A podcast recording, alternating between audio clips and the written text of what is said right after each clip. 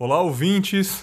Sejam bem-vindos ao Confábulas. Eu sou o Bergs e eu estou de volta. Não com aquele mesmo embalo das outras temporadas, mas voltei para uma ocasião especial. Uma moça muito gente boa chamada Mayara Souza me mandou um e-mail alguns dias atrás querendo contar sua história de vida aqui no Confábulas, sua trajetória de vida. Olha que legal, cara. Ela saiu do Brasil já faz alguns anos e mora nos Estados Unidos. Hoje ela é terapeuta de som. Olha que interessante. Ela resumiu um pouco no e-mail e aí eu fiquei curioso, pensei um pouco e então me deu muita vontade de gravar com ela, de conversar com ela e entregar para vocês mais um episódio do Trajetórias. Antes de começar o papo, eu quero agradecer demais os outros e-mails que eu recebo periodicamente, é, pedindo o retorno do Confinha, falando de episódios antigos e outras coisas, né? Os ouvintes do Confábulas e o podcast Confábulas mudaram muito a minha vida. Eu agradeço demais essa mudança, esse pequeno trecho na timeline da minha vida. É, eu fui muito feliz, eu sou muito feliz por ter tido esse trecho da história do Confábulas tatuado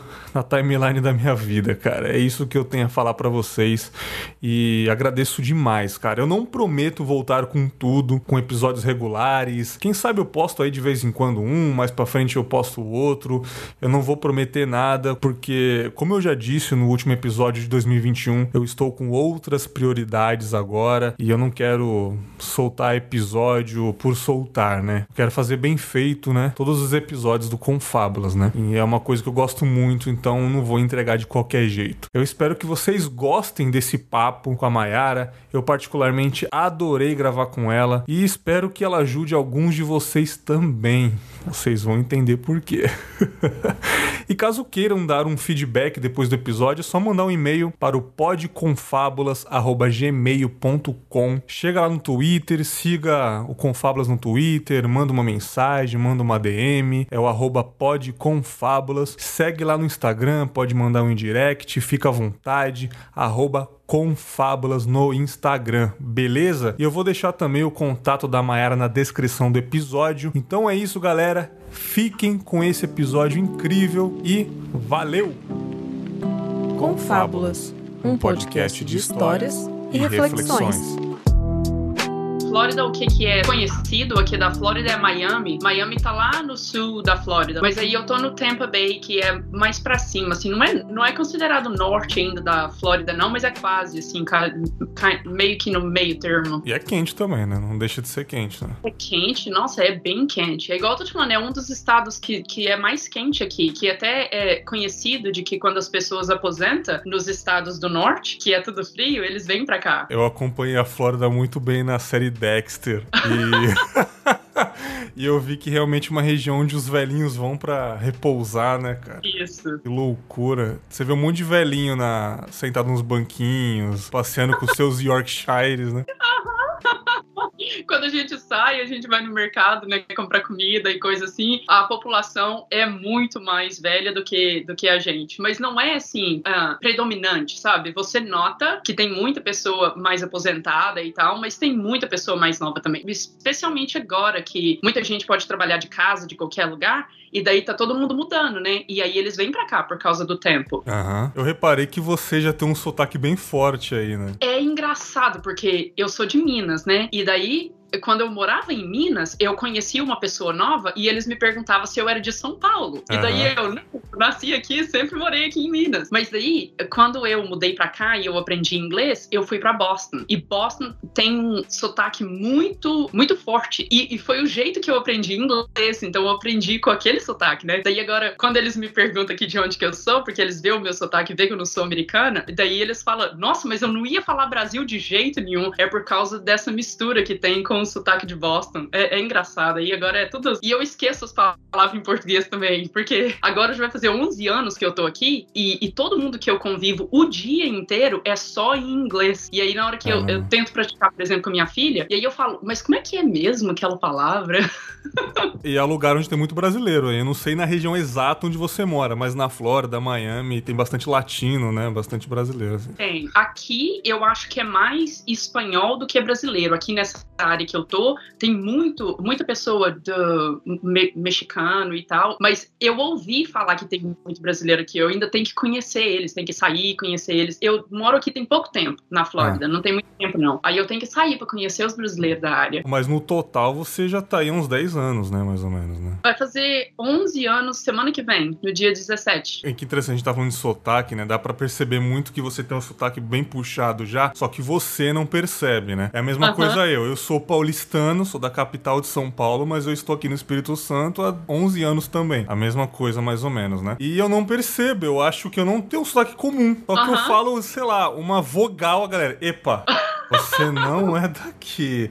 Já me falaram se eu era brasileiro, olha que loucura, porque, tipo, no primeiro ano que eu vim pra cá, eu fui numa loja. Fala, me vê um terno, por favor. Você é brasileiro? Eu, ué, eu sou, só não sou daqui é porque eles estranham com esse R muito puxado. E olha uhum. outra coisa, fui a São Paulo uns anos atrás e eu estranhei o paulista. Olha só. Porque eu não puxo esse R tão forte, sabe? Eu fui no, tipo, na loja do Braz, lá do centro de São Paulo, o pessoal falando, ah, camiseta, ternos, não sei o que. Eu, nossa, que R estranho. eu, eu falava desse jeito, então tá muito misturado o meu sotaque, entendeu? Uhum. Só que eu acho que isso que faz a pessoa, eu acho muito legal a gente ter essa mistura, esse conhecimento de culturas, cara. Eu acho que engrandece muito o ser humano em questão de tudo, em questão de cultura, em questão da gente entender as pessoas que elas são diferentes da gente. E isso nos faz não ser tão preconceituoso com o passar do tempo. A gente uhum. percebe que o nosso mundinho não é só Minas Gerais. Fala, Caramba, existem outras pessoas com outros ideais, né? Olha que loucura, isso. né? Bom, ô, dona Maiara, só para deixar claro, eu estava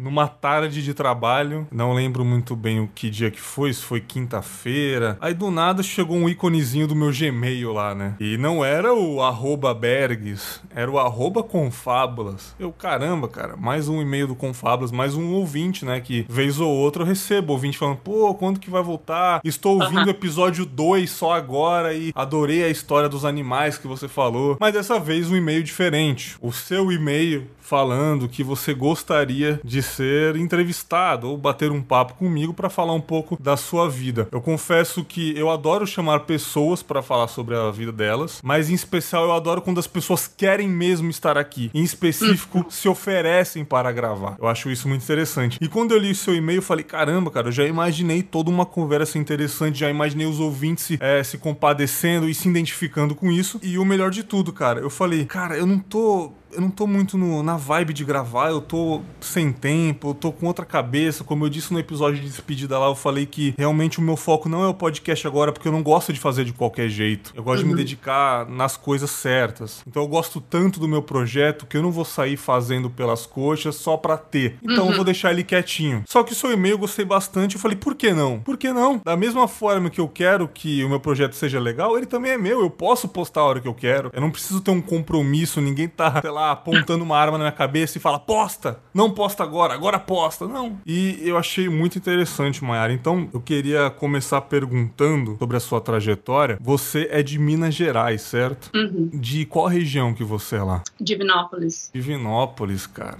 Simplesmente você mora no estado brasileiro onde existem mais cidades e sempre eu vejo no jornal alguém falando: ah, a, o Carlinhos da cidade Bom Jesus de Piraporinha, Minas Gerais. O caramba, existe essa cidade em Minas Gerais também também. É muita cidade. E Divinópolis é. é. muito conhecida também, né? E como que era lá a sua trajetória, sua infância lá em Divinópolis? Quiser, pode ficar à vontade de falar pra gente aí. Uhum. Pois é, eu queria só falar um pouco de, da razão que eu... Claro. Que mandei o e-mail é que eu tô fazendo isso aqui agora nos Estados Unidos. Eu tô fazendo uns podcasts com pessoas aqui e a gente faz muito assim de qualidade de vida, sabe? Assim, as mudanças que, que tá acontecendo agora, que as pessoas estão se cuidando melhor e uhum. tal. E, e, isso é assim, a história da minha vida, né? E daí as pessoas sabem aqui e aí me convida e aí eu falo no podcast e tal. E aí eu não sei qual que foi a ocasião assim, mas veio para mim tipo, ué, eu vim lá do Brasil com essa vida de dificuldade, de tanta coisa que tem acontecido assim quando eu era criança e tal, que agora eu tô curando tudo com essas práticas, essas coisas, modalidades que eu tô descobrindo, as coisas que eu faço aqui, que eu falo nos podcasts. Por que não trazer de volta para o Brasil, né? E falar dessas coisas também em podcast que vai tocar no Brasil, que as pessoas vão ouvir lá, né? Uhum. E aí eu, nossa, cara, é, isso poderia ser, né? Muito, poderia ajudar a trazer essa ajuda de volta, que tá me ajudando tanto na minha cura personal, um, pessoal. E aí, e aí comecei, olhei, e eu trabalho muito com saúde mental, e daí olhei, fiz uma pesquisa no Google de podcast de saúde mental e comecei a escutar os podcasts e, e, e, e mandei e-mail para algumas pessoas e tal. E aí eu tô agora fazendo, um, colocando na agenda para fazer mais, you know, e falar mais e uhum. tal. Mas então, é, eu cresci lá em Divinópolis, Minas Gerais, e, e foi difícil, assim. A gente era pobre, mas o negócio é assim: o problema maior não era tanto a pobreza mesmo, era a mentalidade de pobreza, sabe? Ah, a mentalidade sim. de que tudo falta, de que não tem suficiente para todo mundo, né? Que tem que pisar nas pessoas para conseguir chegar em algum lugar e, e sabe, assim, essa, é, tudo é dificuldade e tal. Isso era tudo um estado mental, né? É, é, é, são as histórias que a gente que a gente conta pra gente mesmo, assim, que a vida é desse jeito. Porque tem outras pessoas que vivem talvez na mesma vizinhança, assim, que não vê desse jeito, né?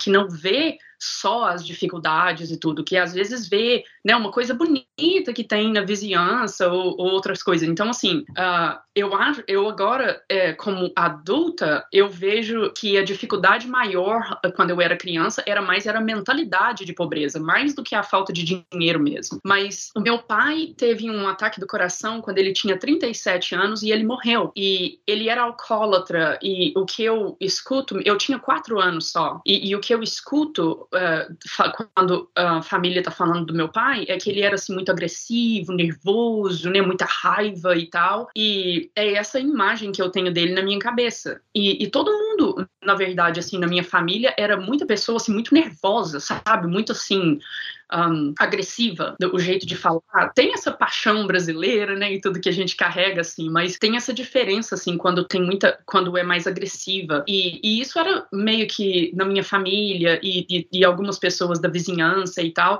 Então, assim, quando eu tava crescendo, esse que era o ambiente, assim, sabe? Tinha muita agressão e, e, e violência, assim, no ambiente. E foi difícil, porque, né, essa pobreza de mentalidade e tudo assim, é, eu apanhava em casa e aí saía pra rua e tentava passar mais tempo na vizinhança, assim, brincando e tal, para não ficar muito em casa. A minha mãe teve que viajar muito para ter condições de, de sustentar a gente, a família, né? Era dois irmãos mais velhos que eu tinha e a minha mãe viajava muito e daí não tinha muita estrutura, assim, na casa. E aí o meu irmão batia, eu não queria ficar em casa e saía pra rua e ia ficar na vizinhança. E daí o, o vizinho tava abusando sexualmente, sexual...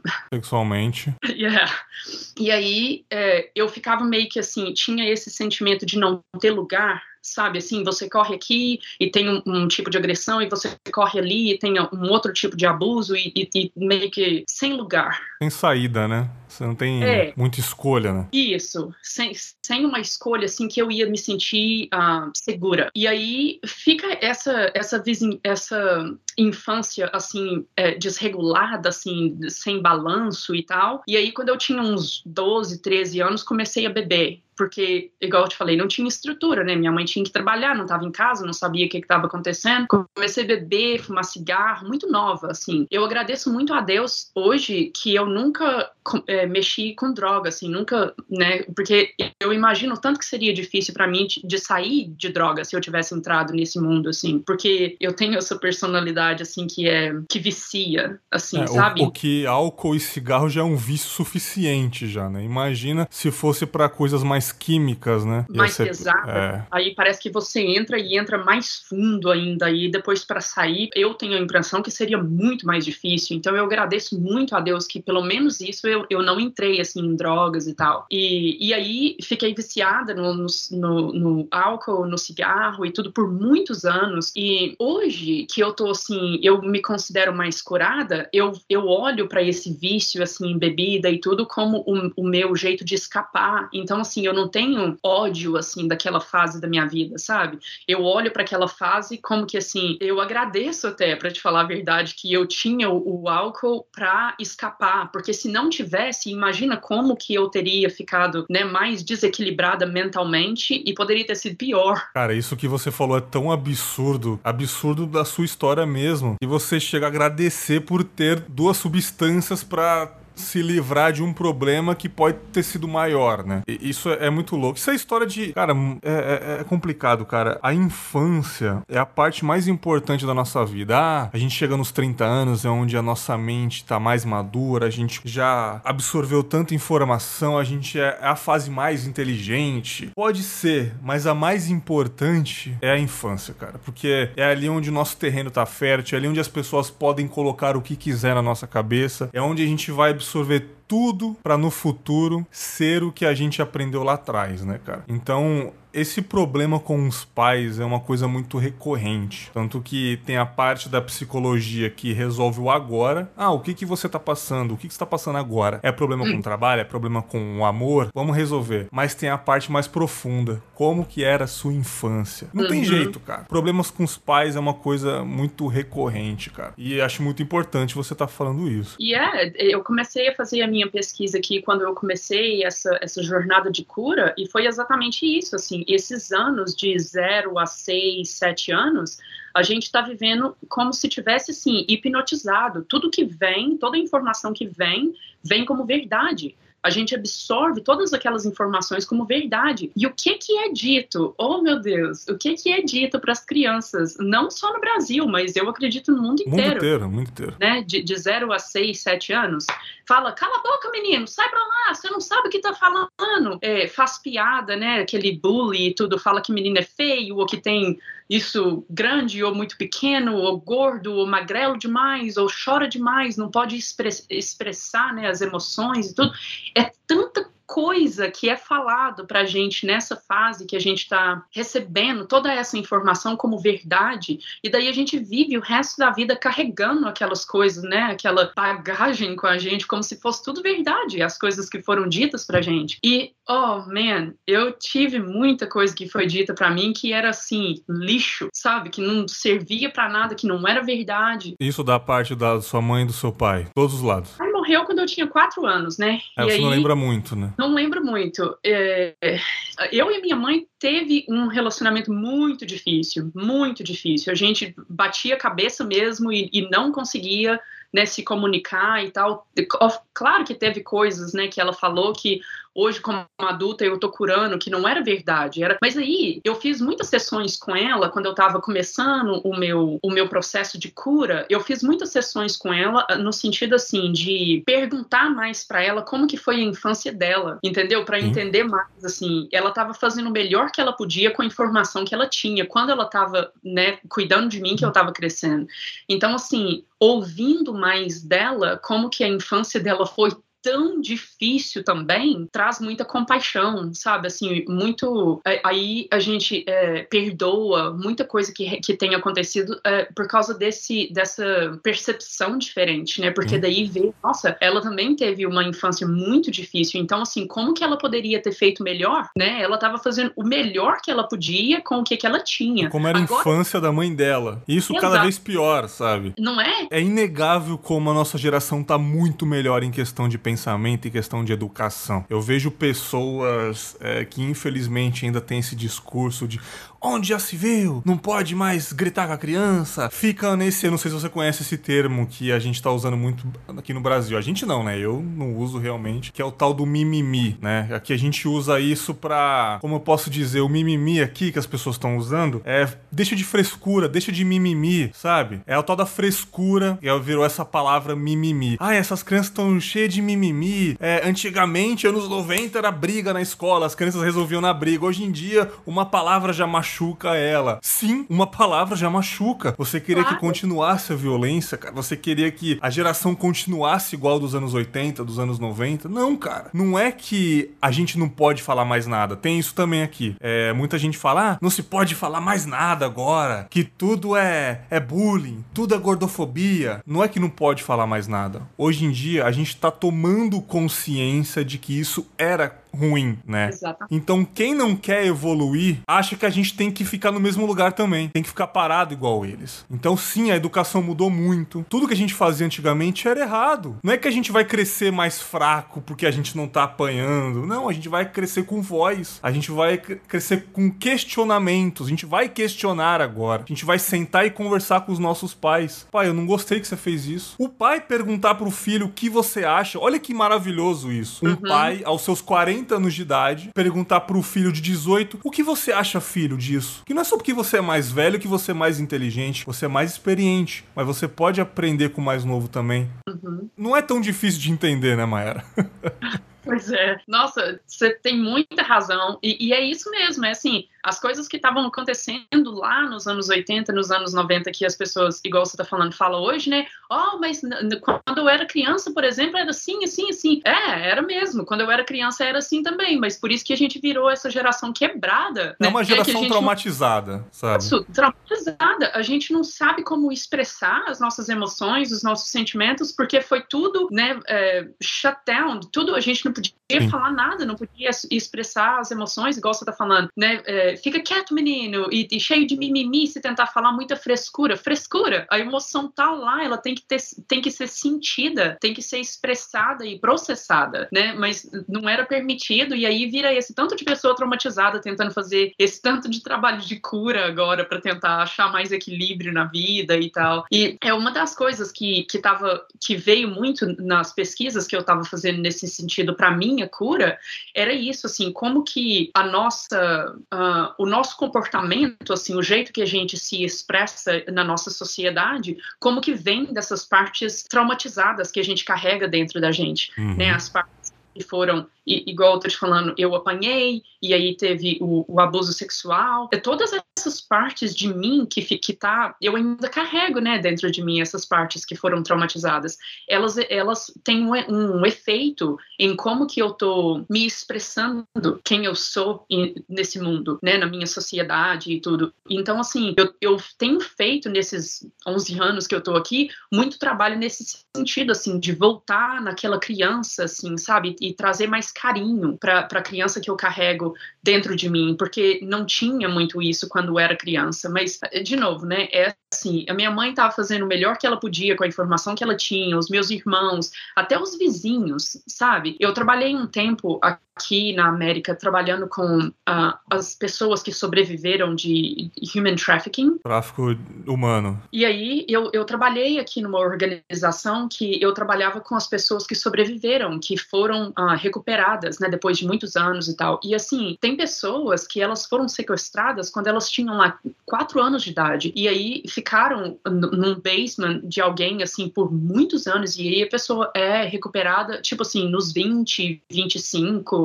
e aí a gente tentando conversar com essa pessoa e fazer o trabalho de cura e tudo, tem uma palavrinha que você fala assim que a pessoa pode ser um, triggered, sabe assim? O gatilho, né? É Isso. E aí a pessoa se transforma na sua frente, assim, e começa a falar como se tivesse quatro anos de idade de novo. Sim, E chora, se derrama em lágrimas. É uma coisa impressionante, cara. Porque foi a última vez que essa pessoa se sentiu segura na vida. Porque era a última vez que essa pessoa estava com a família, se sentia segura e tal, antes de ser sequestrada. Daí, quando você fala uma coisa que tem aquele, aquele gatilho emocional, a pessoa volta naquele. É, des, desassocia, Aham. sabe? E volta naquele estado que era o último estado que a pessoa estava quando ela se sentia segura. Daí você Loucura, vê cara. aqui, né, a vulnerabilidade que a gente carrega emocionalmente e, e principalmente nesse jeito, assim, quando, quando você é criança, você não pode expressar as emoções. Essas emoções ficam estagnadas no corpo em algum lugar e aí depois quando uma coisa acontece num futuro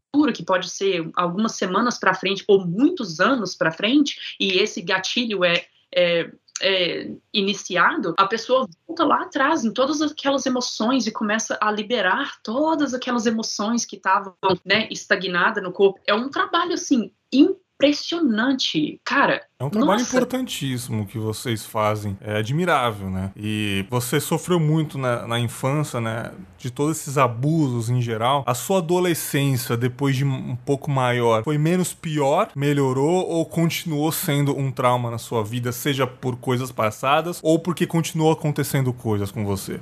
Ainda em Minas Gerais, né? Você morou lá direto, depois foi para os Estados Unidos ou chegou a morar em outros estados, outras cidades? Não, direto. Morei só em Minas, morei só em Divinópolis e aí de Divinópolis eu mudei para cá. Eu acredito que eu tava com 26 anos quando eu vim para cá. Mas é engraçado que você pergunta isso, porque uma coisa que acontece com a infância quando é muito traumatizada é que as, as memórias ficam desorganizadas. É, toda a pesquisa que está sendo feita agora em trauma, eles estão falando disso, que uh, as memórias daquela fase de criança, você pode não ter acesso de jeito nenhum àquelas uhum. memórias, ou elas são bem desorganizadas, assim, você não consegue fazer muito sentido das memórias.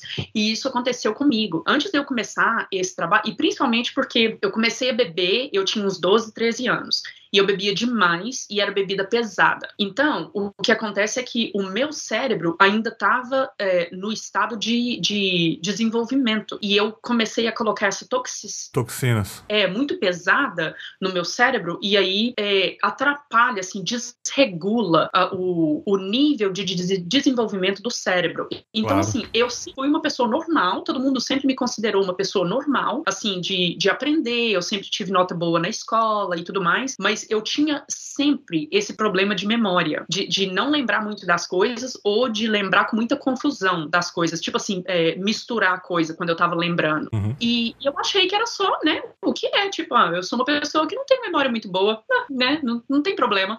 E aí, quando eu comecei a fazer a minha pesquisa, quando eu cheguei aqui, comecei a fazer minha pesquisa mais em trauma, em, em saúde, essas coisas, porque eu tava muito com medo de, de, do meu estado de coração, né, porque meu pai teve claro, um ataque hereditário, né? Era, exatamente. Então, era, era meio que a base da minha pesquisa, era saúde nesse sentido, assim, de problemas de coração e tudo, e trauma, né, problema mais mental e tal. E aí, eu, eu aprendi isso a, a respeito da desorganização ou esquecimento de, de uma fase traumática da sua vida.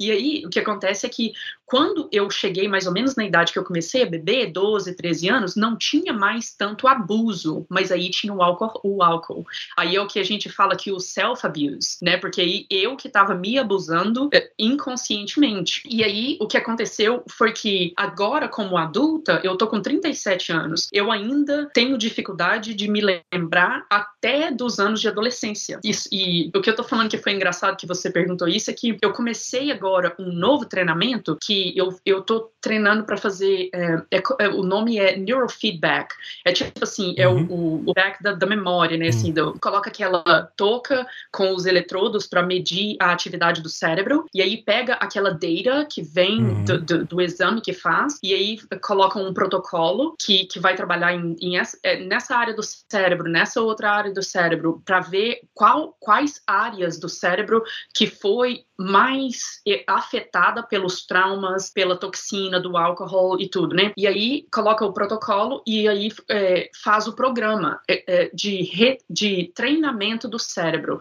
para treinar aquelas partes do cérebro que foram ah, afetadas por to todas as coisas que aconteceu.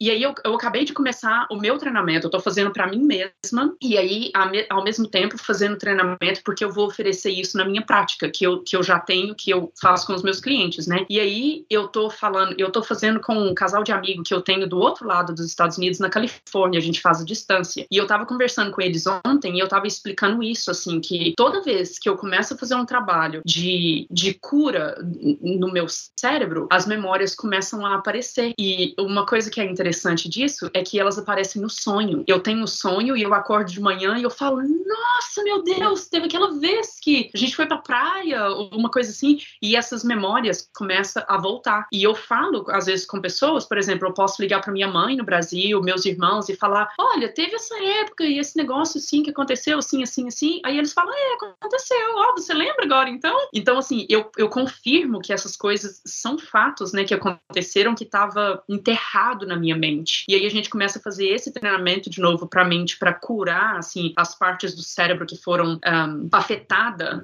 por essas coisas e como que os, os, os caminhos onde que, que os, neuro, os neurônios, não é? onde que eles passeiam no, no cérebro, uh, esses espaços que foram tipo bloqueados pelos uhum. traumas assim como que eles abrem de novo e tem esse, esse caminho livre para o cérebro para comunicar uma parte do cérebro com a outra parte. Nossa! Cara, é um negócio muito bom, cara. É, você acha importantíssimo mesmo a gente resgatar lembranças num todo, mesmo que elas sejam traumáticas, né? É, acredito que tem muita gente que não gosta muito de lembrar, né? Uhum. Tem até um filme maravilhoso, meus favoritos, que é do Jim Carrey, né? Brilha Eterno de Momentos Sem Lembranças, que é um cara que é um cara que sofreu um, uma desilusão amorosa e ele quer esquecer dela, né? Uhum. Mas aí tem todo um, uma história, um roteiro brilhante que mostra que é importante você lembrar de coisas ruins, é importante você ter aquilo para não repetir no futuro e realmente para você perceber quem você é. Eu sou aquilo, aconteceu aquilo comigo, entendeu? E seja para ajudar pessoas no futuro, seja realmente para guardar para você. É um museu de coisas ruins que precisam ter lembranças, não é? Uhum. É, é fascinante isso. É fascinante. Essa parte científica, é tudo bem. A religião e a ciência podem andar lado a lado. Religião para te dar um acalanto, para te dar um afago, se apegar uhum. a algo que você quer acreditar para se sentir melhor, mas também a ciência para poder chegar com tudo e resolver esse problema. É muito bom. Continuando na, na sua adolescência, quando que você resolveu sair de lá, você se tornou adulta, ainda estava lá. E quando que você resolveu ir embora? Por qual motivo que você resolveu ir embora? Então, na verdade, eu sempre quis sair de lá, porque estava muito difícil sempre, né? Então, desde que eu era criança, eu sempre falei que eu ia morar nos Estados Unidos, em algum momento da minha vida. E, e aí era um motivo mais que as pessoas faziam bullying, né? Oh, você tá doida, nunca vai sair daqui, não sei o quê. E, e eu não sei, assim, tinha uma coisa dentro de mim que falava você espera. As pessoas sempre vão duvidar da gente, né? É incrível é, isso, cara. Mas tinha essa parte de mim, assim, que sabia que ia acontecer. Eu não sei como, porque eu era uma pessoa, assim, muito insegura por causa dos ataques que eu tinha, né? Do tempo todo, todo lugar que eu tentava correr tinha um ataque diferente. Então me fez muito insegura. Eu tinha esse problema, assim, de tentar me diminuir para não ser vista, para não ser abusada. E, mas essa parte da minha vida, eu sempre, né, ficava assim, é, tipo assim, firme na minha opinião e falava: não, eu vou, eu não sei como agora, mas eu sei que um dia vai acontecer. e aí eu segurei tanto nessa, nessa, nessa coisa que eu acreditava que quando eu comecei a trabalhar, quando eu era é, adolescente e tudo, eu comecei a juntar o dinheiro e eu ia para o consulado tentar o visto.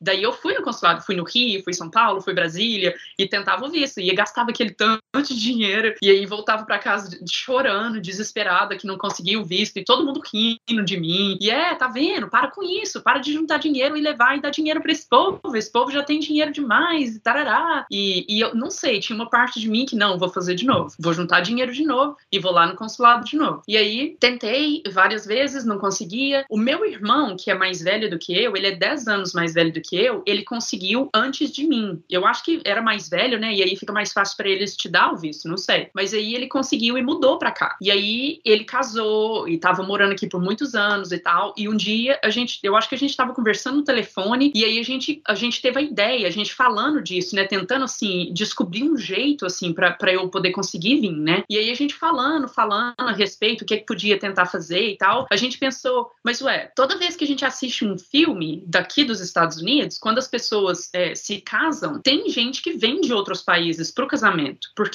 aqui é muito comum das pessoas mudar, né? Tipo assim, você termina a escola e aí não significa que você vai começar a trabalhar na mesma cidade não. e você vai morar essa vida, né? Aqui todo mundo muda o tempo todo. E aí a gente teve essa ideia. E foi assim, até na verdade, que a ideia começou para mim de querer vir para cá, porque assistindo o filme quando eu era criança, naquela vida difícil, e assistia essas famílias assim com amor e tudo, e eu pensava, nossa, esse é o lugar de ir, né? Que, Foi por isso que você sempre quis ir. Você já era fascinada por, por essa American Dream, por esse sonho americano, por, por essa cultura, né? A gente é muito influenciado pela cultura norte-americana, isso é fato. Demais. Mas eu noto que aqui, por exemplo, agora como adulta, quando eles falam a respeito do sonho americano, tem muito de a ver assim com trabalho, né? Você trabalha, faz muito dinheiro, tem aquele carrão e tudo, mas para mim como criança não era muito esse essa parte, é, era parte mais de a... afeto. Isso, das famílias pareciam, né, que tinha mais afeto assim, mais amor e tudo, e, e eu naquela, né, disturbância, assim. Então, aí, eu, eu, conversando com meu irmão, a gente teve essa ideia e daí a gente fez. O meu irmão já era casado, ele fez o convite de casamento, tudo, e mandou pra gente no Brasil. E daí a família inteira foi no consulado, levou o convite e falou: Ó, ele tá casando, a gente tem que ir, né? E aí eles deram, deram um visto para todo mundo.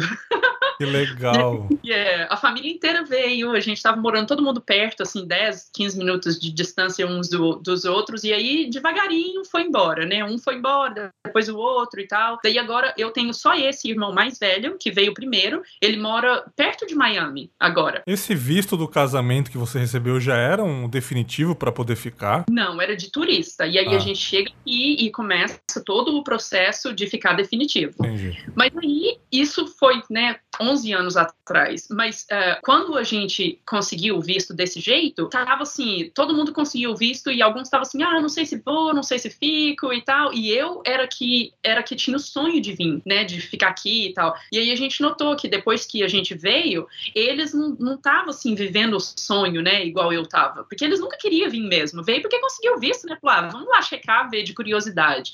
Mas aí começou a trabalhar e ter assim a rotininha da vida e tudo e falava assim, não, não é para mim não, não gosto não. e aí de pouquinho em pouquinho foram embora. E você foi e, ficando, né? Yeah. E até o meu irmão agora é a mesma coisa, porque agora eu só tenho um irmão aqui e ele fala a mesma coisa. Quando a gente conversa a respeito e tudo, aí ele fala: Ah, não sei, fico pensando, às vezes vou, vou voltar pro Brasil e, e, não sei se fico aqui. Não, ah, agora não ele faz mora isso aqui. Não, faz isso não.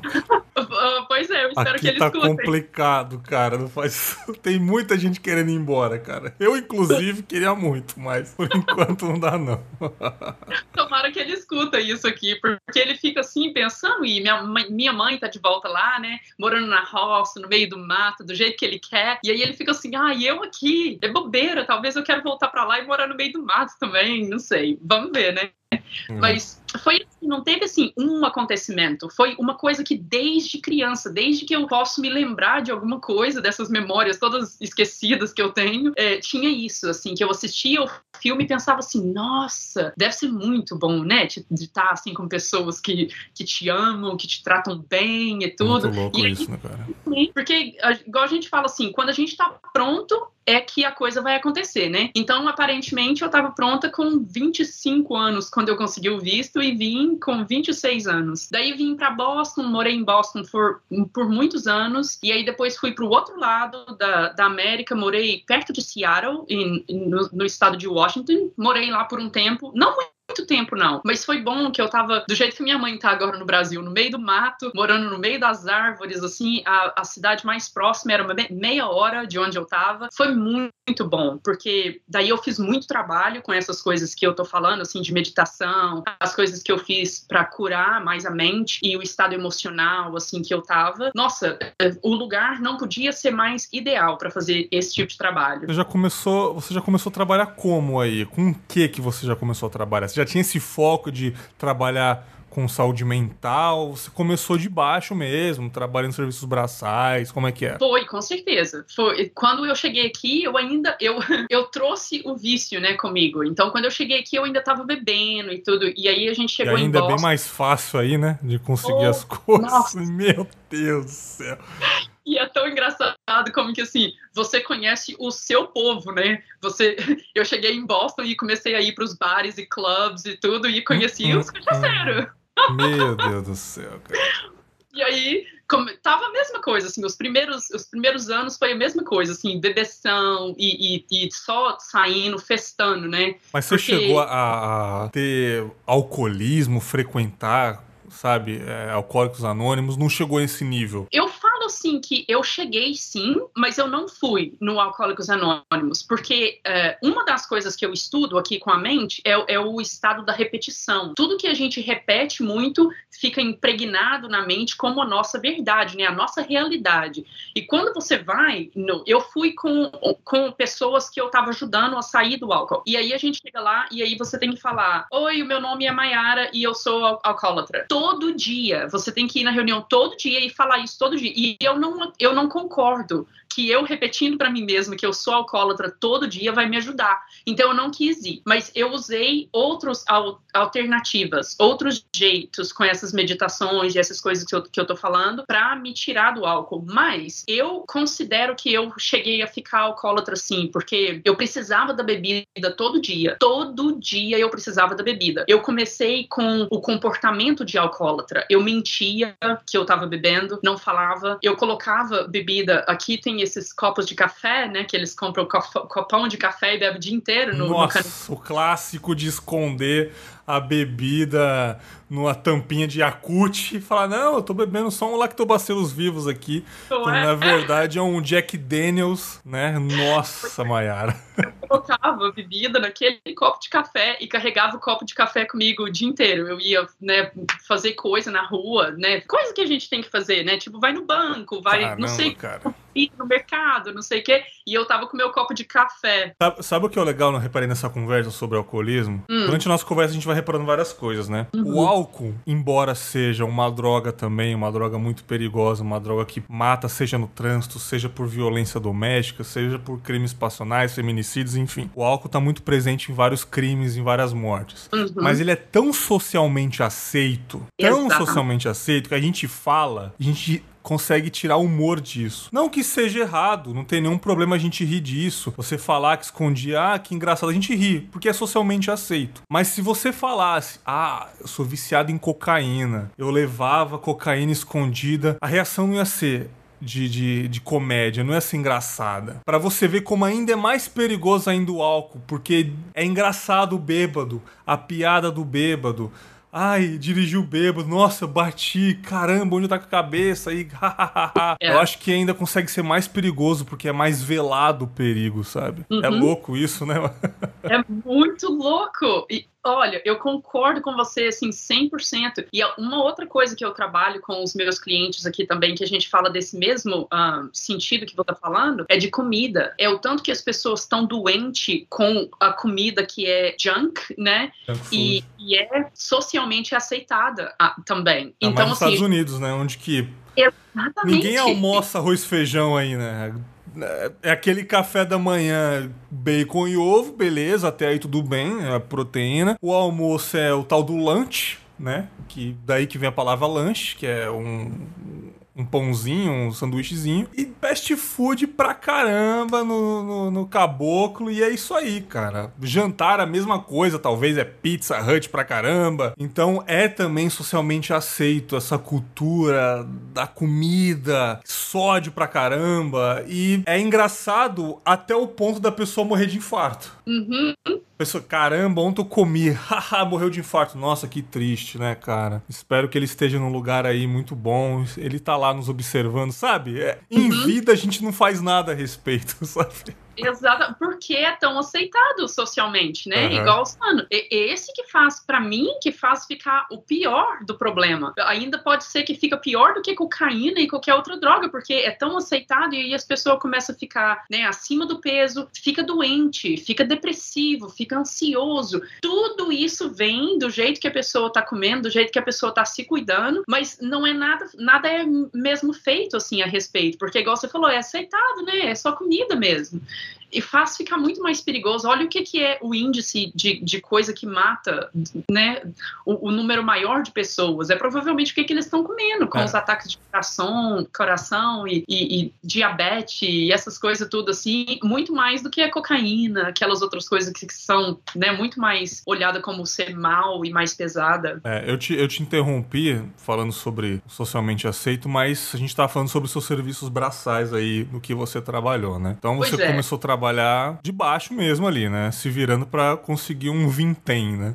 claro, porque quando cheguei aqui ainda não falava inglês, né? Então não, não é Olha assim, aí. você pode escolher o que vai fazer de trabalho. E daí trabalhei limpando casa por um tempo, é, trabalhei em restaurante, na parte de trás do restaurante, ajudando a preparar comida. Nossa, trabalhei com muita coisa pequena, assim, trabalhei num, num, num shop que consertava carro e aprendi até pintar o carro com a, com a coisa e tal. E fiz aquilo por muito tempo. Mas aí, no primeiro ano, eu tava me ensinando inglês. Eu, eu voltava para casa do trabalho e sentava e e estudar. Então eu aprendi o inglês muito rápido, assim, com, com meses, menos de um ano, eu já estava fluente. E aí comecei a procurar trabalho, alguma coisa melhor para fazer que não era braçal. Daí consegui um trabalho no escritório e comecei a trabalhar no escritório e estava fazendo, tomando aula na faculdade. Aqui você não se, se inscreve para a faculdade com aquele monte de classes igual faz no Brasil, né? Aqui você pode fazer assim, você toma uma ou duas classes de cada vez. Então à noite eu comecei para a escola e estava tomando classes. Eu, eu tomei, eu tomei umas classes no Brasil também de psicologia, porque sempre, né, quis trabalhar a mente por, por, por um tempo antes de vir para cá, não lembro quanto tempo. É, mas aí cheguei aqui, comecei a tomar essas classes e eu estava fazendo negócios e uh, administração, esse tipo de coisa assim, porque para trabalhar no escritório é mais fácil de arrumar um trabalho. Se eu fosse começar a tomar aulas de psicologia, dessas coisas que eu estava interessada, eu ia ter que terminar a faculdade inteira para poder conseguir um trabalho naquele meio. E aí, fazendo negócios, administração, esse tipo de coisa assim, marketing, um, é mais fácil de arrumar um trabalho e já começar a trabalhar. E aí eu estava trabalhando com isso, trabalhando com vendas e, e, e fazendo esse tipo de coisa no escritório, mas aí à noite eu voltava para casa e continuava os meus estudos, né, de lado assim do trabalho, continuava os meus estudos, até que eu comecei a, a mudar tanto o meu estilo de vida que as pessoas que conviviam comigo é, começaram a notar que, que as coisas estavam mudando e tal, e começou a me perguntar o que, que é que eu estava fazendo. Daí que eu comecei a, a transferir de um trabalho para o outro, porque eu comecei a compartilhar com elas, né, meditação, é, fazer yoga, um jeito mais saudável de comer, de tomar conta de você mesmo e tal. E aí eu comecei a fazer isso mais assim com amigos e tal, sem cobrar, né? E daí eu vi e falei, nossa nossa, eu gosto muito mais de estar fazendo isso do que de estar trabalhando no escritório. E aí comecei a transferir, a comecei a cobrar e, e pegar menos trabalho de escritório e mais de ter cliente. Assim, Mas ainda trabalhar. não era registrado o que você fazia, né? Não, não. Aí era sempre assim, eu ainda tinha o trabalho de escritório para poder pagar as contas, né? Enquanto eu estava fazendo todos os estudos para ter as certificações que eu tenho hoje. E aí, quando comecei, aí peguei certificação de life coach, de nutrição, é, aí a, a, última que eu fiz, que é o que eu faço a, a, maior, a maioria do meu tempo agora, é que eu, que eu trabalho com som que a gente usa som acústico para liberar essas coisas que a gente estava falando, essas emoções que fica estagnada no corpo, a gente relaxa o sistema nervoso e essas emoções são liberadas. E, e, e aí elas podem ser processadas pelo sistema. É engraçado que às vezes a pessoa está deitada na minha, na minha mesa e eu estou fazendo trabalho com elas com o som e elas começam assim a tremer, começam a chorar, é, tem vezes que grita, precisa até de um travesseiro, uma coisa para colocar na boca assim, porque grita, grita grita, grita, e aí depois termina a sessão, a gente acaba tudo e tal, e aí eu pergunto pra pessoa como que a pessoa tá se sentindo e tal, e eles começam a chorar e falam, nossa, tipo, sente como que tinha, assim, essa nuvem negra que eles estavam carregando em cima deles, que tava pesada, que agora não tá lá, sabe? Agora eles falam, só, só não tá lá, tem essa leveza agora. Parece que eu ando e tô, assim, andando nas nuvens, sabe? Tem aquela leveza de andar, porque liberou todas essas coisas que tava agarrada. Essas coisas são pesadas. Bergs, nossa, cara. Que loucura isso, cara. É... Pesado, pesa assim no corpo da gente, literalmente. A gente não imagina que isso. Quem diria que o som pode curar, pode pelo menos amenizar a dor de alguém, né, cara? E, e eu vou te falar, cara, isso daí é impressionante mesmo, cara. De fato, o tanto isso que ajuda as pessoas, né, cara? Eu já ouvi falar nisso, mas eu nunca me aprofundei muito. Quando eu recebi o seu e-mail, eu falei, caramba, terapeuta de som, já ouvi falar. E eu procurei algumas coisas a respeito e falei, tá aí muito interessante, né, cara? O ser humano encontra sempre ajustes e coisas para se sentir bem, para tentar tirar essa treva da gente, seja por terapia terapia, é, psicologia, seja, seja por remédios, qualquer coisa, porque a gente está sempre em guerra com nós mesmos. Então, uhum. independente do que a gente procurar, a gente quer se livrar. A gente está o tempo todo querendo se livrar de coisas ruins. Né, cara? É uhum. É muito louco isso. Então, cada vez mais é importante as pessoas terem profissionais de saúde mental, porque sem saúde mental a gente não é nada. Fato. Nossa, é? Caramba, e você foi se apaixonando por isso, né? Você ficou fascinada ao ponto de só trabalhar com isso agora, é isso? É, a maioria do meu tempo agora é isso que eu faço. Porque olha, um, um, um, exemplo muito pequeno assim para entender como que o corpo está recebendo essa informação é assim quando você escuta uma música né uma música que você gosta que tem a ver com aquela fase do passado talvez que você estava tão feliz talvez você estava apaixonado uma coisa assim e você escuta aquela música e, e muda completamente o jeito que você está sentindo porque o seu corpo está recebendo aquela informação e está afetando no, no, no, no nível molecular todo, todas as células do seu corpo estão recebendo aquela informação e estão sendo afetadas, como elas estão vibrando né? Porque tudo é aquela vibração de energia, né? Então toda a energia que é colocada ao redor do corpo, o corpo absorve e, e, e tem uma reação no corpo. Daí o que, que a gente usa? A gente usa é, é tipo um, um, a gente chama de garfo, né, em inglês,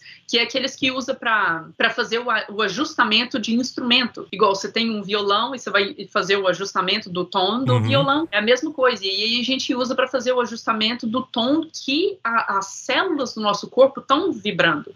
Porque quando uma emoção, um trauma é absorvido e, e fica estagnado, energia estagnada é, é o que causa as é, doenças crônicas, as, as, as dores crônicas, câncer, essas coisas. Aquela energia fica estagnada, não está em circulamento no sistema como deveria estar. Tá. O nosso sistema está suposto a ficar circulando, né? Circulando energia. E a energia também não é destruída. Toda, toda energia ela é transformada em uma coisa nova. E daí você tem essa emoção, por exemplo, alguma coisa acontece e você fica com raiva, mas você não pode expressar aquela raiva que você você está sentindo por alguma razão. Você não pode expressar a raiva, daí você segura. Aquela raiva está bloqueando o sistema de continuar circulando as energias que estão supostas de continuar circulando. O que que é o, o jeito natural de lidar com aquela raiva? A gente aprende entende que é, ela tem que ser expressada. Não significa que você tem que voar no pescoço de alguém. Não é assim. Que seja você vai para uma caminhada, sabe? Vai, vai nadar no oceano, uma coisa vai fazer alguma coisa que vai liberar aquela raiva. Porque aí a raiva não está é, obstruindo o, o, caminho da energia de continuar fluindo no seu corpo. Quando a gente não pode fazer nada para expressar, aí que está o perigo. Porque daí a gente se segura nela e tudo mais que tem que circular no nosso corpo está ficando agarrado, porque aquela raiva está lá. E o, o sistema de, de cura do, do pessoal chinês que usa para acupuntura com as, com as a, as agulhinhas, eles usam esse mesmo tipo de sentido que a gente usa com o som, porque eles, eles também olham assim, cada órgão, cada parte do, no, do nosso corpo segura em um tipo de emoção diferente. Igual o fígado é um famoso de segurar a raiva. A, quando a gente tem problema no fígado, pode olhar com certeza, tem alguma coisa na vida que pode ser atual e pode ser do passado também, não, não faz diferença. Nosso estômago que fala que é um cérebro à parte, né? Hum? Ah, eu não tenho estômago para isso. Sente aquela dor, sabe? Muito interessante como o nosso corpo num todo se manifesta, né? Tanto que tem gente quando tá estressada aparece manchas no corpo. Né? cai o cabelo por estresse. É louco isso. Quando as pessoas não acreditam, basta entender. Cara, já ouviu falar que cai o cabelo quando você fica estressado? A vitamina da unha.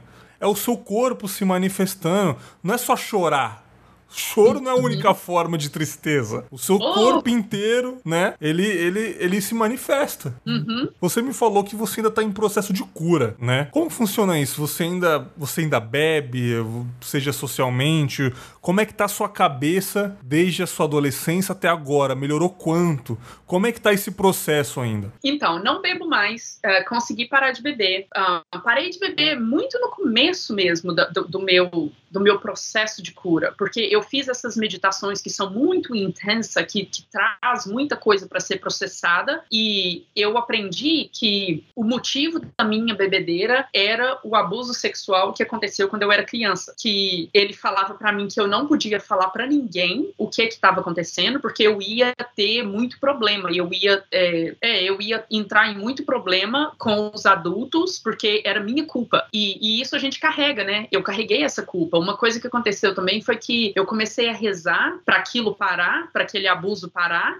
e ele morreu. E eu não entendi, era muito pequenininha, né? Aquela menininha que não sabia de nada, não podia falar a respeito disso com ninguém. Eu tinha medo da minha mãe. E aí eu carreguei essa culpa comigo por, por a, a, a, maioria dos meus anos eu carreguei essa culpa comigo, achando que eu era a razão que ele tinha morrido porque eu estava rezando para aquele abuso parar e ele morreu. Então, assim, criou muito essa, esse jeito de ver a minha realidade vindo de um lugar de vítima, sabe? Assim, que eu era vítima, que, que, que, né, que o mundo estava contra mim, que era minha culpa, que as coisas davam errado na minha vida e essas coisas assim. Quando eu comecei a fazer essas meditações muito intensas, elas trouxeram essas coisas para a superfície, para ser olhada e ser curada. Então, eu vi que, assim, as razões que eu tinha para beber, que eu criei esse, esse mecanismo de defesa quando eu era uma criança, eu não tinha aquelas razões mais, porque agora eu sou uma pessoa adulta e respeitada. E, e daí essas meditações trouxeram essas coisas para a superfície, para ser olhada, e eu tive essas realizações, assim, que aquelas razões que me trouxeram para o álcool, eu não preciso mais. Né? Eu sou eu sou segura, eu tô salva hoje como uma adulta, eu sou respeitada, ninguém faz essas coisas comigo mais, então não preciso. E o que acontece com, com esses esses jeitos, esses mecanismos de cura é que tira é, a necessidade do álcool do nosso corpo. Eu sinto que assim foi tirado de todas as células do meu corpo. Agora eu posso sair com os meus amigos e eles podem tomar uma taça de vinho, uma coisa assim. Eu não tenho vontade nenhuma, nenhuma assim. É como se eu nunca tivesse bebido. Mas o que eu falo que eu ainda tô na minha jornada de cura é que eu não acredito que a gente chega num estado que a gente tá assim 100%, sabe? Agora eu tô 100% saudável e curada, porque... Não tem como. É, é um, é um nível de nirvana muito alto pra uma pessoa ser celestial ao ponto de, né? Nossa, eu não sinto mais nenhum vício, eu não sinto mais ego nenhum, mas é uhum. importante a gente estar tá num nível bom de saber que a gente tá muito saudável, não totalmente, mas muito saudável, né? Agora eu tô assim, eu, eu posso te falar que é o estado mais saudável que eu já tive na minha vida toda. Muito bom. De, de coisas que eu assisto, de todo tipo uhum. de informação que vem pro meu corpo. Pode ser o que eu como, pode ser o que eu bebo, pode ser né, informação, pode ser é, amizade que eu tenho no meu, né, no, no, meu grupo, todas essas coisas, eu posso, eu posso dizer que agora eu tô no, no meu estado mais saudável que eu já tive na minha vida toda, mas é sempre andando para frente, sempre ficando mais e mais saudável, porque igual eu te falei, agora que eu comecei esse novo processo com o neurofeedback, uhum. tem mais coisa vindo tem, tem muito mais coisa vindo que eu ainda não lembrava. Então, assim, eu acredito que por essa vida toda que eu vou que eu vou estar tá aqui nesse planeta, eu vou sempre ter coisas novas vindo para ser curada. Então, por isso que eu chamo assim de, de, um trajeto, né? Assim, minha trajetória, minha jornada. Eu, eu não acredito que tem um ponto de destino que eu vou chegar e falar, tô pronta. Não acredito. Eu tô até. Eu coloquei todas essas, um, todas essas ferramentas que eu usei eu mesma para chegar onde eu tô hoje, no meu na minha jornada de cura e eu tô colocando um curso dessas dessas formas de cura tudo junto para oferecer como um curso é, para os meus clientes, para pessoas que eu não posso estar tá no um, um com um, assim, igual eu estou com você, e aí eles podem é, ir pelo processo de curso de fazer. E o nome do meu curso é isso: é, é um caminho para autoconhecimento, porque eu não tinha noção de quem eu era antes de eu começar essa, essa estrada de cura.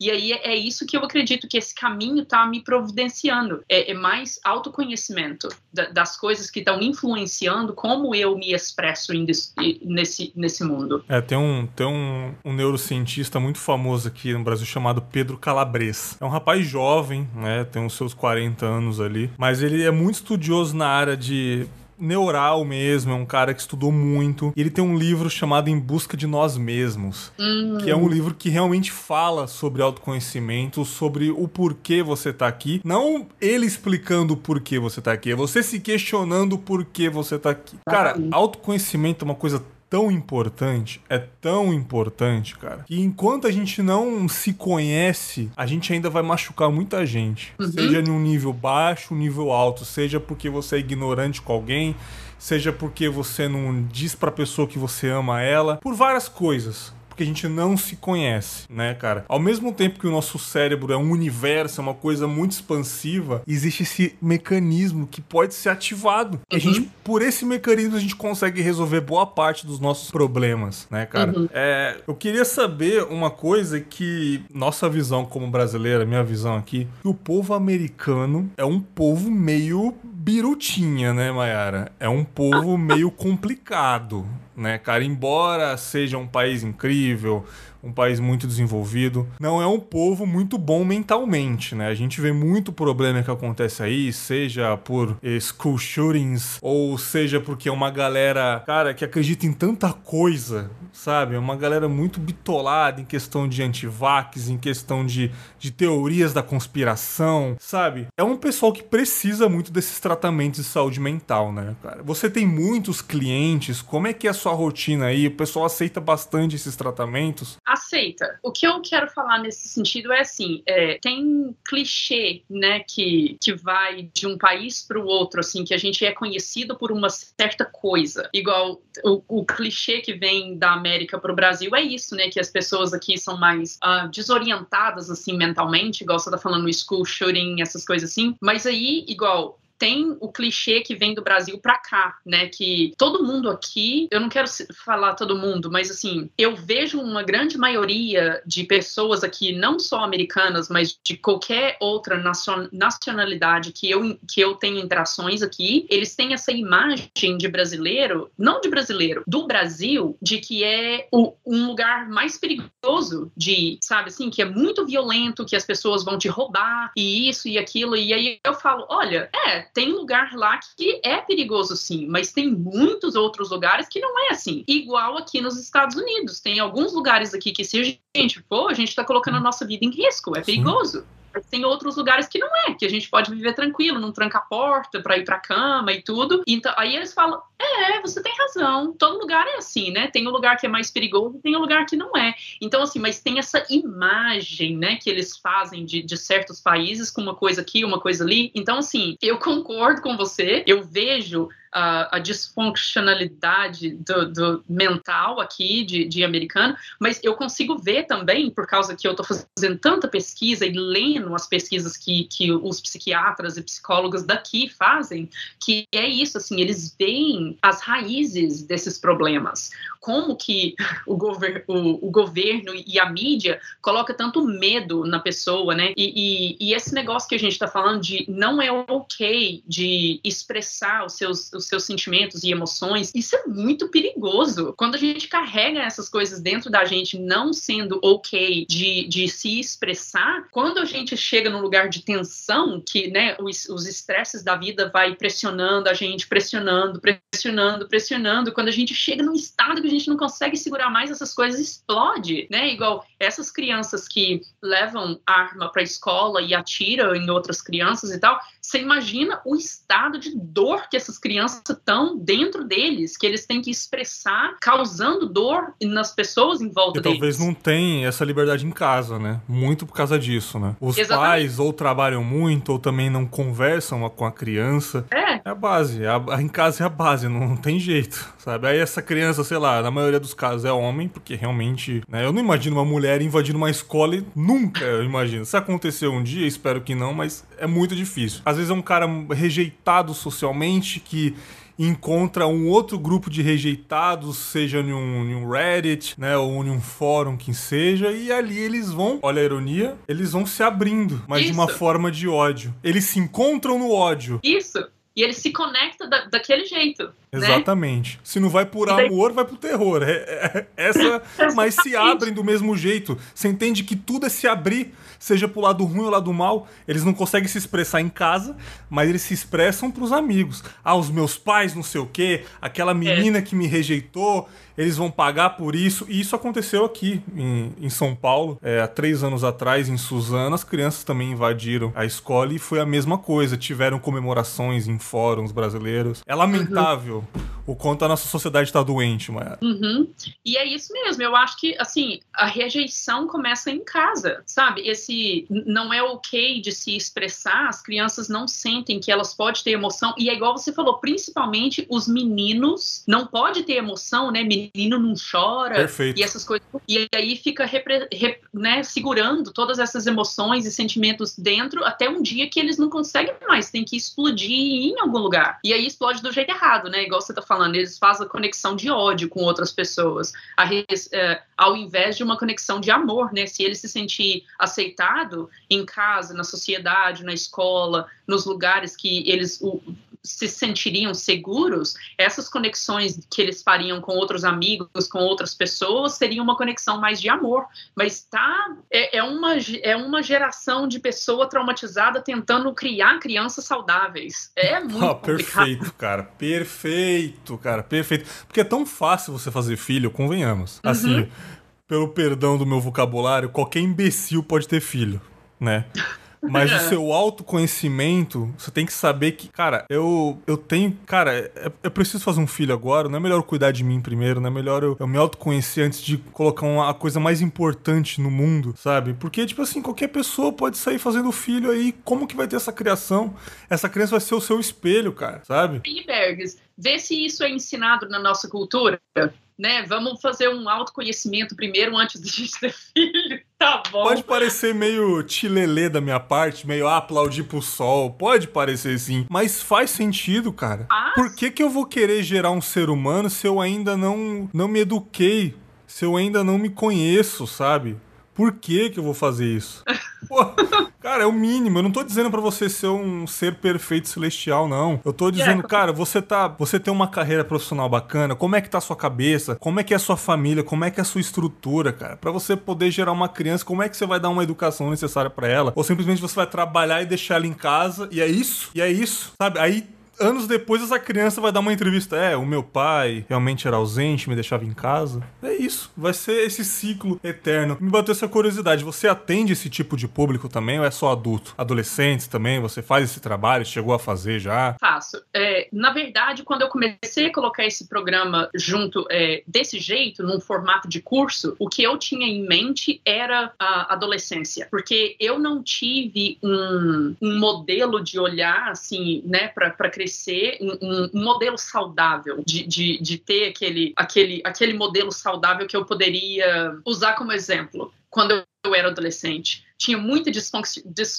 funcionalidade. Função. É, em volta, assim, de mim, sabe? Da, da, na escola, na vizinhança e tudo, assim, era desequilibrado. Então, eu não tive, assim, esse exemplo que era saudável para eu poder olhar e usar como exemplo, assim, de como, como viver, sabe? Como ser nesse mundo. Então, agora é o que a gente está tentando trazer para os adolescentes é, eu estou tentando trazer todas essas modalidades que ajudam eles com o autoconhecimento. Eu ensino para eles, por exemplo, faz é, reza, sabe? E não precisa ser uma reza religiosa. É reza no sentido que eu, que eu ensino, é mais assim, tenha gratidão pelas coisas que você já tem na sua vida, sabe? Assim, expressa para Deus, para o universo, para qualquer coisa que você acredita, assim como seu criador, a gratidão de tudo que você já tem na sua vida. Igual, eu tive todas essas dificuldades, né? Eu poderia usar tudo aquilo como desculpa, né, de, de ser não sei, uma viciada, uma prostituta, ou qualquer coisa assim,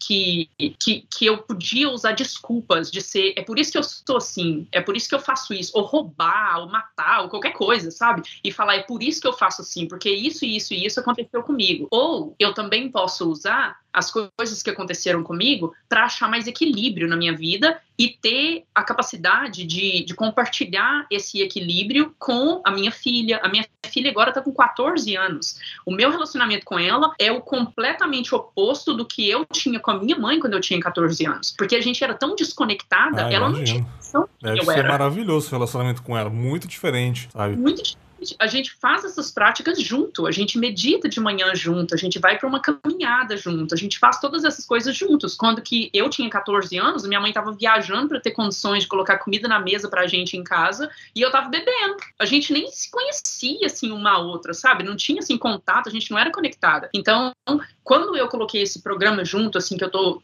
fazendo nesse formato de curso, é mais focado no, na juventude. E eu estou me conectando agora, um amigo meu me conectou com essa organização que, que trabalha com juventude, e eu vou trazer esse curso para essa organização. Porque eu acredito que é uma fase que é muito necessária deles de já começar a aprender o autoconhecimento. E é interessante porque a minha filha quer trabalhar com crianças. Ela já trabalha com crianças. Ela trabalha, ela trabalha de babysitter, né? Ela vai na casa da vizinha é e olha. É muito comum aí nos Estados Unidos, né? Criança olhar criança. É, ela fazer isso. E aí ela trabalha também, ela é voluntária na igreja e ela vai para a igreja e ela cuida dos pequenininhos e ela ensina muito dessas coisas que a gente fala e tudo, ela ensina para as crianças. E aí eu quero trazer esse projeto para a juventude, para ajudar essas pessoas que antes de virar adulto, de virar muito condicionado assim nas mentiras que foram contadas para ele quando criança, eu tô focando mais na juventude e ela tá focando nas crianças menores, para começar já desde quando é criança, de contar para essas crianças a verdade de quem eles são, sabe? Assim, que eles foram criados perfeito e completo, assim, que Deus ama eles do jeito que eles são, com todas as imperfeições e todas as coisas que, né, que, que a gente tem na vida, mas que eles não são quebrados do jeito que a gente conversa com essas crianças, eles se consideram assim faltando, sabe? Assim, que eles não são aceitados em casa ou na escola ou qualquer coisa porque falta alguma coisa neles para ser completo, para ser para ser apreciado, sabe? E e, a gente está ensinando para eles assim: você não precisa de mais nada para ser apreciado. Você é apreciado do jeito que você é. Você é amado e você pertence a esse mundo, sabe? Esse espaço que você ocupa nesse mundo é seu, foi dado a você pelo seu criador com amor e com carinho. Você não precisa de mais nada. E, e, a gente vê assim como muda, sabe? Como o jeito que eles enxergam a realidade deles muda. Eles, são assim mais calmos quando eles estão passando por esse projeto, assim, é, aprendendo essas coisas que eles já são completos como eles são. Eles, são mais calmos e mais centrados, assim. Você consegue conversar com eles sem ver aquela ansiedade, assim, depressão. Ao mesmo tempo que a fase adulta é uma fase muito difícil de regular, porque é uma fase que já cresceu, já tá com a cabeça. É, já tá já tá evoluído ali, não quer mudar, talvez. Ah, eu sou, eu sou o que eu sou e acabou. A fase uhum. adolescente também é uma fase difícil, porque é uma fase que o adolescente ele quer atenção toda hora, ele quer se encaixar em grupos, seja no colégio, seja nos amigos. Ainda mais essa geração que é uma geração que tá todo tempo conectada, uma geração ansiosa, uma geração que vê as coisas aceleradas. A criança também, pelo menos aqui no Brasil, eu não vejo mais o pai ou uma criança, seja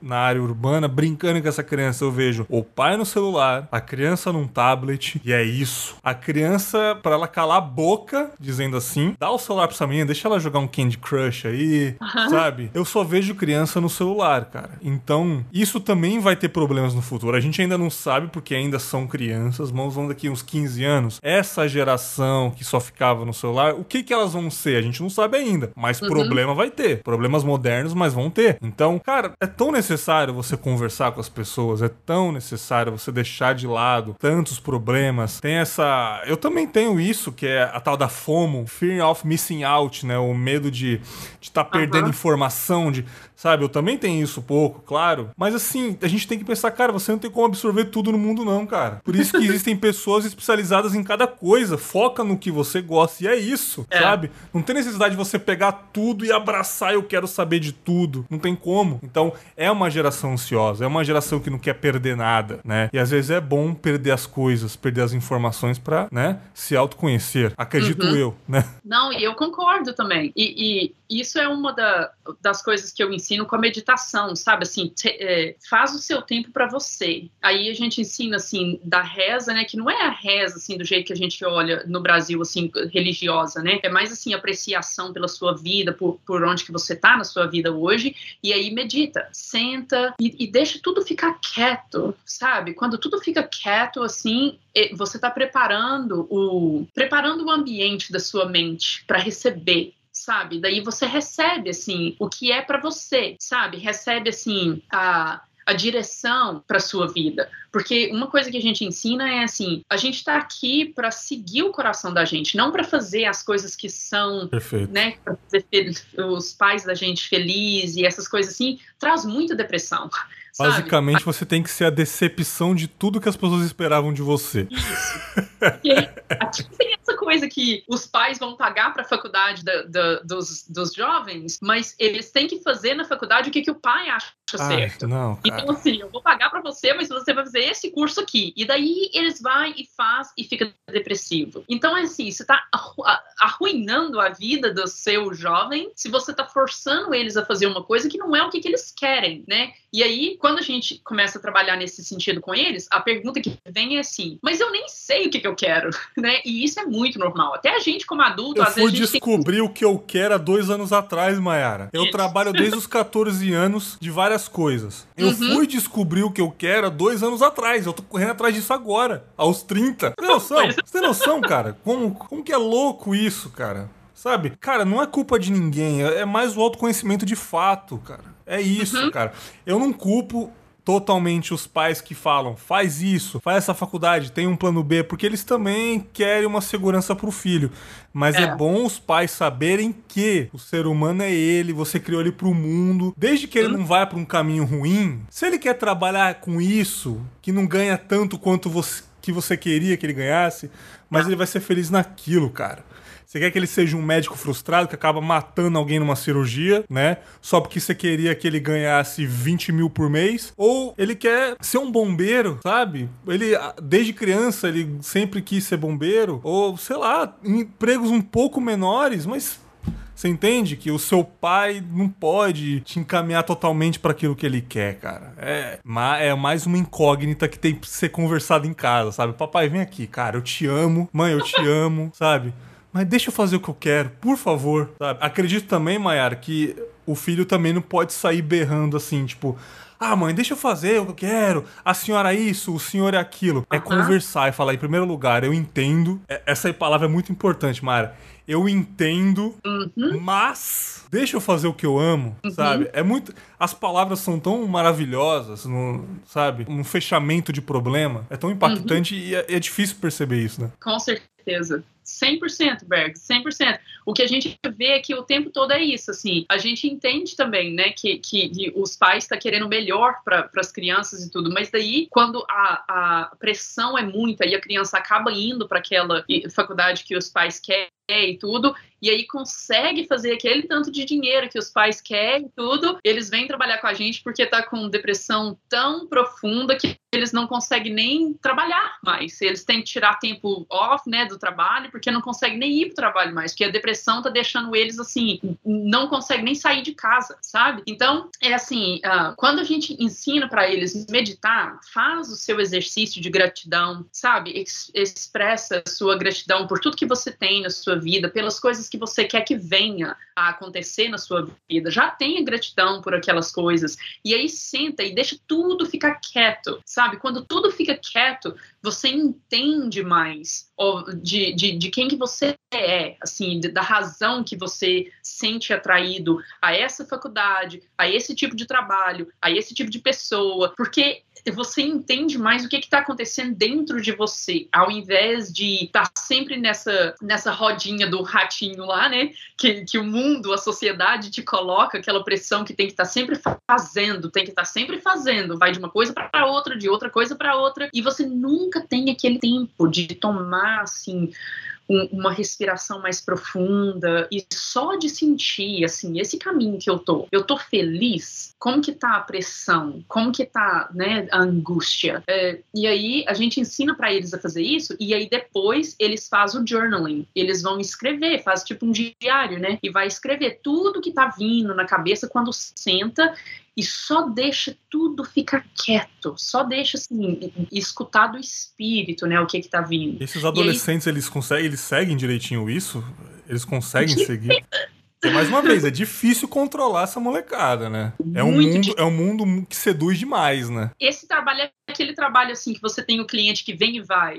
Ah, sabe, perfeito. assim, que e começa a fazer e, e, começa tudo a ficar em equilíbrio, assim, e tudo. E aí tem alguma coisa que acontece que tem o gatilho de novo. Ah, mas assim, igual terapia também, né? A galera vai e volta. É um importante é que tá indo, né? É, mas a, o que a gente fala aqui é assim, no final do dia, sempre teve um, um, um andar para frente, sabe? Sempre teve aquele passinho mais para frente. Até quando você toma uns passinhos para trás de vez em quando, assim, porque alguma coisa acontece, sempre tem aquela, aquela base que você está construindo.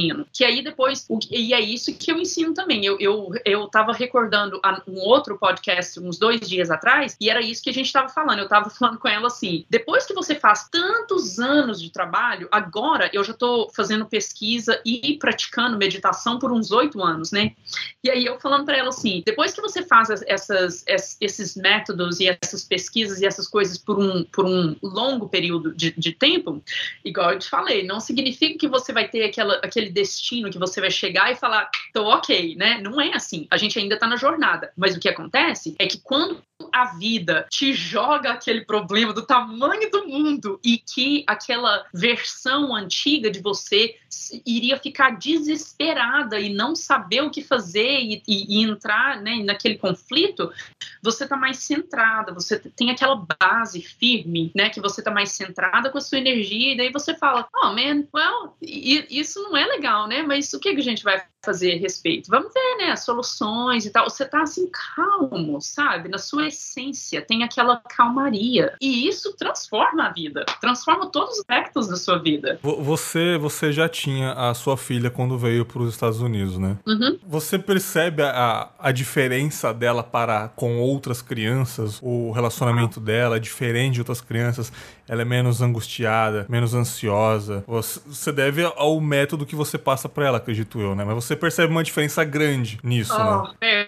Eu levo ela comigo é, em, em reunião que eu tenho às vezes, às vezes eu levo ela comigo é, quando eu tenho uma reunião com um adulto. E aí eu tô conversando com esse adulto, né? Às vezes é uma pessoa que eles são, assim, o coordenador de psicologia de uma universidade, ou coordenador de psicologia de, de uma igreja, de uma coisa assim, que eu trabalho com organizações, né? E aí eu levo ela comigo, às vezes, que ela tá comigo, e os meus amigos gostam dela, que ela é, assim, bem madura e tal. E aí eu levo ela comigo, às vezes, né, quando eu tô com ela no carro e tudo assim, e vou passar para encontrar com alguém, e aí a gente tem a reunião, né? A gente conversa, fala a respeito dos projetos, essas coisas todas. E ela sabe, porque eu faço essas coisas na frente dela, eu leio pesquisa na frente dela, eu escuto os livros e quando ela tá comigo e aí ela escuta também, então ela sabe dessas coisas que eu faço. E aí eu levo ela na reunião e tudo e faço a reunião. Quando a gente tá dirigindo para casa depois da reunião, ela às vezes fala assim: "Nossa, mãe, é engraçado, né, que essa pessoa trabalha com isso e aquilo assim, e você pode sentir assim o nível de ansiedade que eles têm neles mesmos, né?"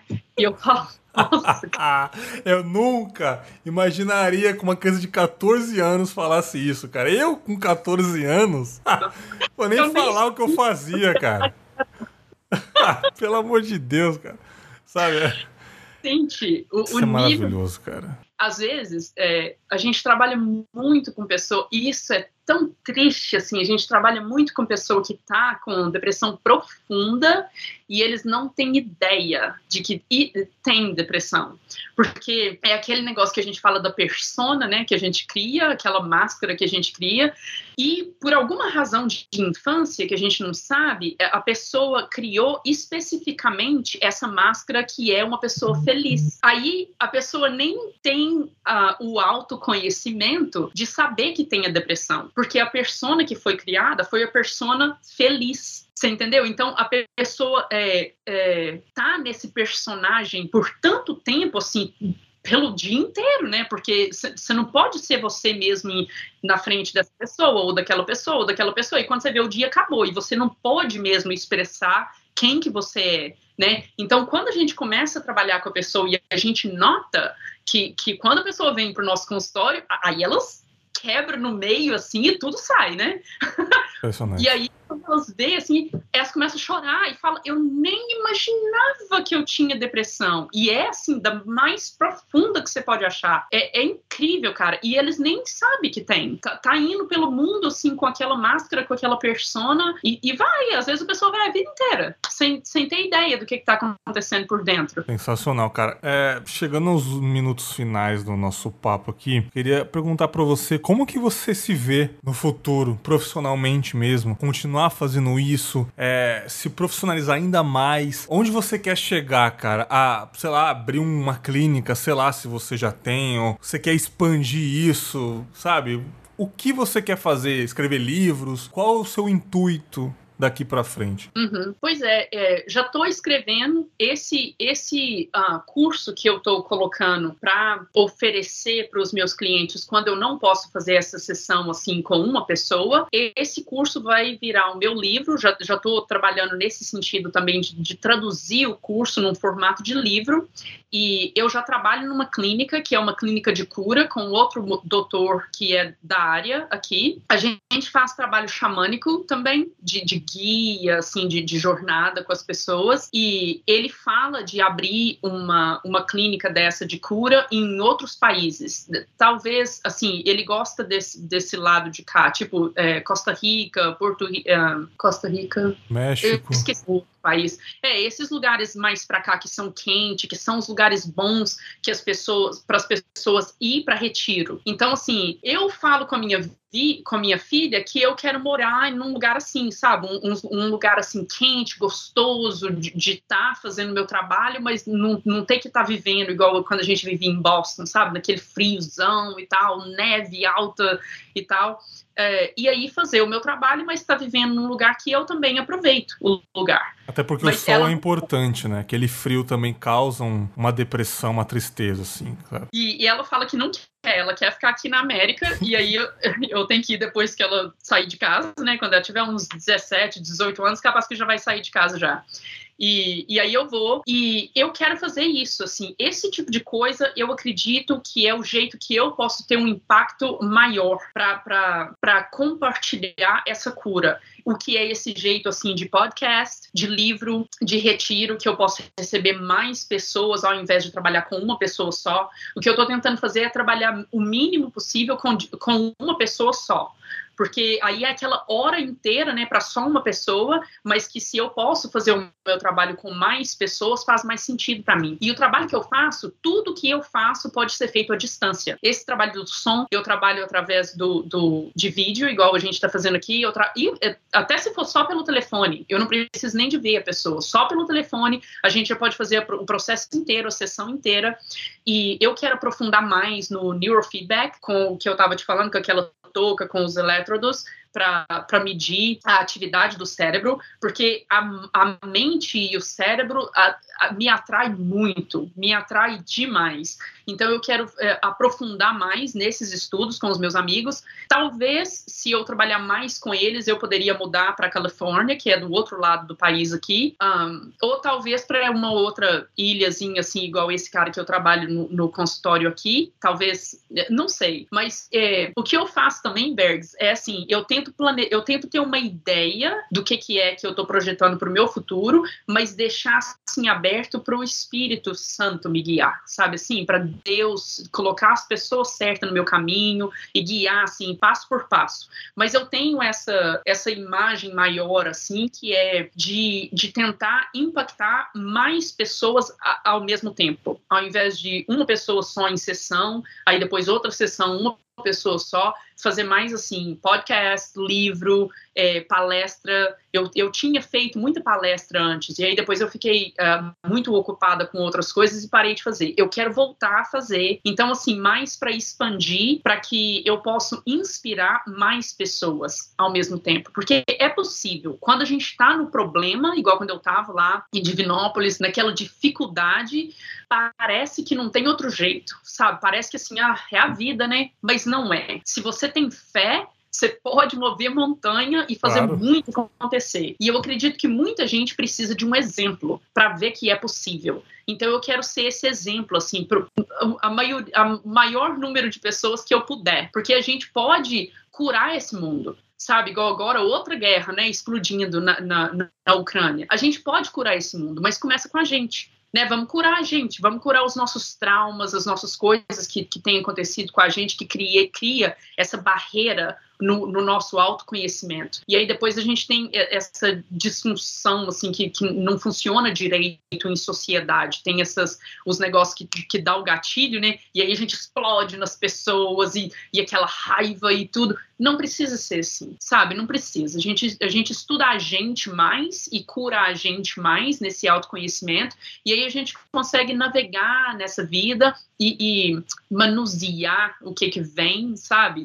Do, o que que a vida joga na gente com mais calmaria, assim, mais, né, centrado no, na nossa energia, com mais amor e carinho pelo, por aqueles em volta da gente. Então, yeah, quero, quero tentar ser o exemplo para o maior número de pessoas que eu puder. Ah, para sua filha você já é um grande exemplo e você disse o lance de a fé move montanhas. Você também é um exemplo de que a sua perseverança, a sua fé, a sua vontade desde criança era sair de uma situação que você não queria mais e você uhum. tá onde você quis. Então, cara, é, é possível. É, é possível. possível as pessoas conquistarem minimamente o que querem, talvez não tudo, mas algumas coisas, cara. Até o principal que você sonha é chutar no mesmo lugar uma hora a bola entra, cara. Não adianta, cara, né? E, pô, queria agradecer demais. Que papo foi esse, cara?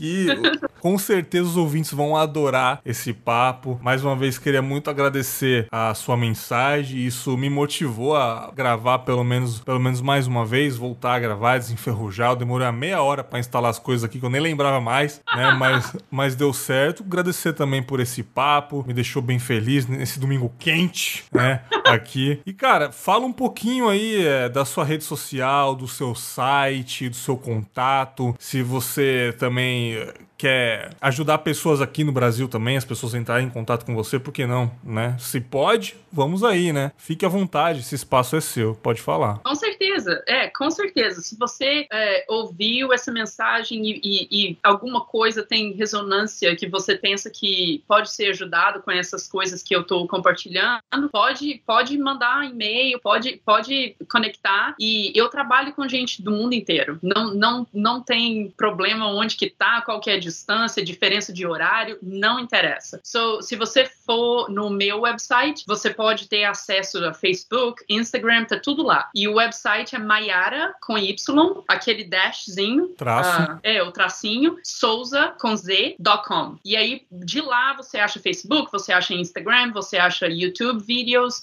tem, tá tudo lá, tudo é. tá no website. Eu vou deixar também aqui na descrição também, né? É importante ela falar, mas eu também vou deixar na descrição todos os links que levam você a acessar o conteúdo da Maiara. Mais uma vez, muito obrigado. Ouvintes, se vocês gostaram desse papo, manda um e-mail pra gente aí falando o que vocês acharam dela, né, cara? Sugestões para outras pessoas, se por acaso eu gravar, que eu também não prometo nada também não. Eu também tô na minha correria aqui, né, cara? Mas eu gostei de verdade. Ouvintes, um grande abraço abraço e tchau. Obrigadão.